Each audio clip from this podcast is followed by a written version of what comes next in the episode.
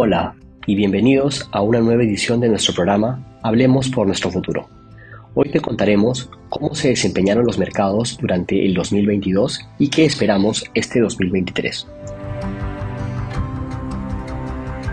¿Qué debes saber del 2022? Pues fue un mal año para las inversiones. ¿Y sabes por qué? Por la elevada inflación y el miedo a la posibilidad de una posterior recesión. A nivel internacional, los grandes estímulos monetarios y fiscales a nivel global, la guerra en Europa y los problemas en la cadena de suministro global, sobre todo en China, ocasionaron incrementos en los precios globales no vistos en 40 años. En respuesta a ello, los bancos centrales de todo el mundo subieron significativamente sus tasas de interés de referencia.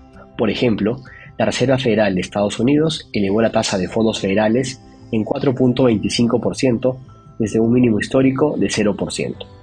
Por nuestro lado, el Banco Central de Reserva llevó la tasa de referencia hasta 7.5%, incrementándola en 5% durante el año. Este entorno generó el miedo a una recesión provocada por una política monetaria contractiva, así como la caída en los precios de muchos activos financieros que se relacionan inversamente con las tasas de interés. ¿Y qué debes saber del 2023? En los últimos meses, la inflación se ha desacelerado a nivel global. Lo vemos en los precios de los bienes y combustibles que están creciendo a un ritmo menor respecto a meses pasados e incluso algunos precios están cayendo. Por otro lado, han empezado a verse señales de menores presiones salariales en los Estados Unidos, factor que influye en la inflación de los servicios en ese país y que tenía muy preocupados a los miembros de la Reserva Federal. Es importante resaltar que de cara al 2023 hay dos grandes temas que influirán en los mercados globales. El riesgo de recesión y la reapertura post-COVID de China.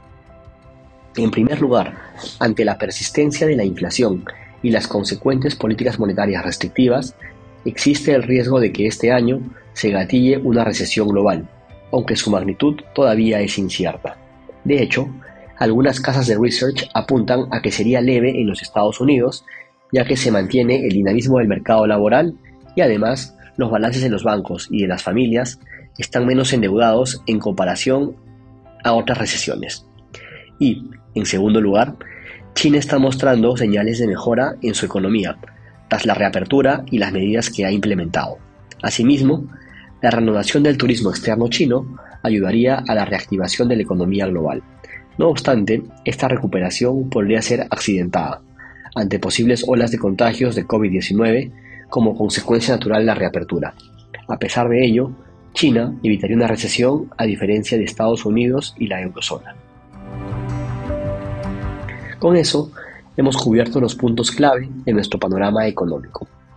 Recuerda que la forma más inteligente de trabajar es monitorear constantemente los entornos internacionales y nacionales. Comparte este contenido con quien necesite conocer más sobre nuestra coyuntura económica.